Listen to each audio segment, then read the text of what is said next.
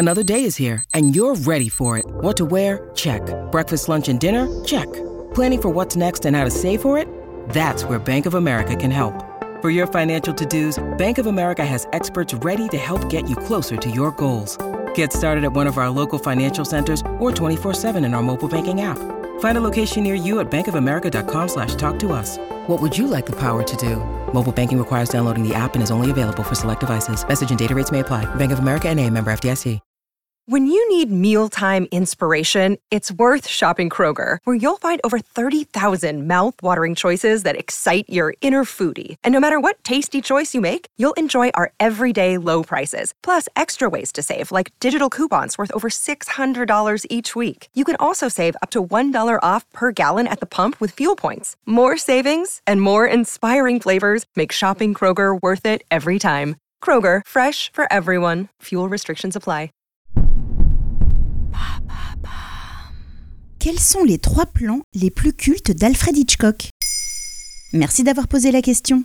En 2023, un nouveau film d'Alfred Hitchcock, le maître du suspense, entre dans le domaine public. Il s'agit des Cheveux dorés, The Lodger en VO, sorti en 1927. Dans son interview par Truffaut, Hitchcock confiait considérer ce film comme le premier à vraiment détenir sa touche. Il était d'ailleurs considéré invendable par son distributeur, Angle de caméra trop audacieux, éclairage inspiré du cinéma allemand, les pauvres spectateurs américains vont être perdus. Car indéniablement, les films d'Hitchcock possèdent une touche particulière. Ce n'est pas pour rien si ce génie de la mise en scène est considéré comme l'un des pionniers les plus influents sur le plan stylistique.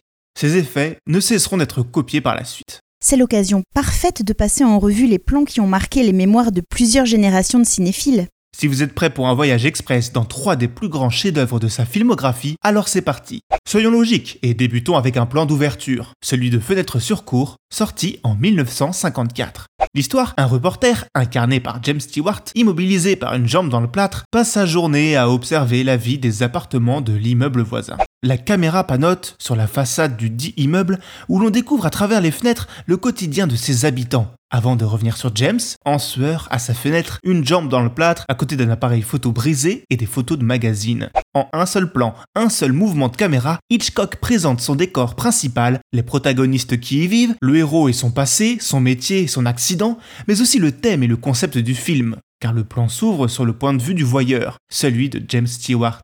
Pas mal, non? Avant que Spielberg ne vous fasse flipper avec les requins, Hitchcock, dès 1962, vous faisait détester les oiseaux. Dans ce qui est l'un de ses films les plus incontournables, mais aussi le plus compliqué à tourner, car malgré les 370 effets spéciaux, il y avait, on va le voir, de véritables volatiles, et vous avez déjà essayé de diriger des oiseaux, vous? Il y a cette scène où les oiseaux s'infiltrent dans une maison pour attaquer l'héroïne, incarnée par Tippi Hedren, la dernière muse du Pygmalion.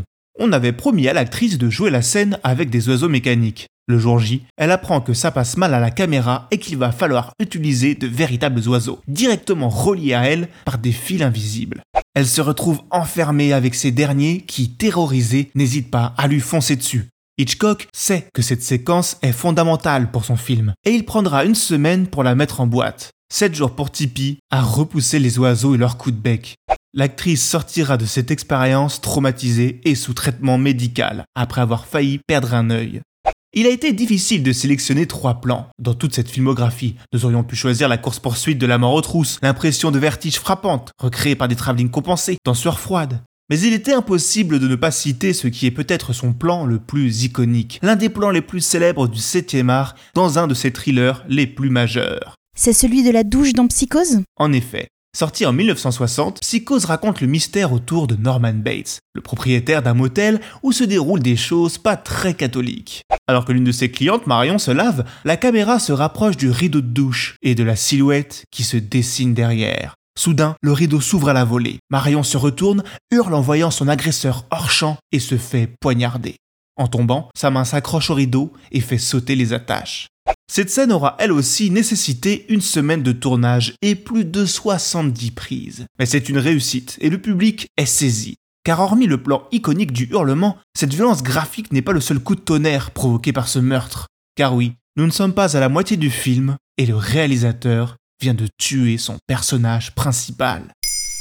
Maintenant vous savez, un épisode écrit et réalisé par Jonathan Oppard. Ce podcast est disponible sur toutes les plateformes audio. Et si cet épisode vous a plu, n'hésitez pas à laisser des commentaires ou des étoiles sur vos applis de podcast préférés.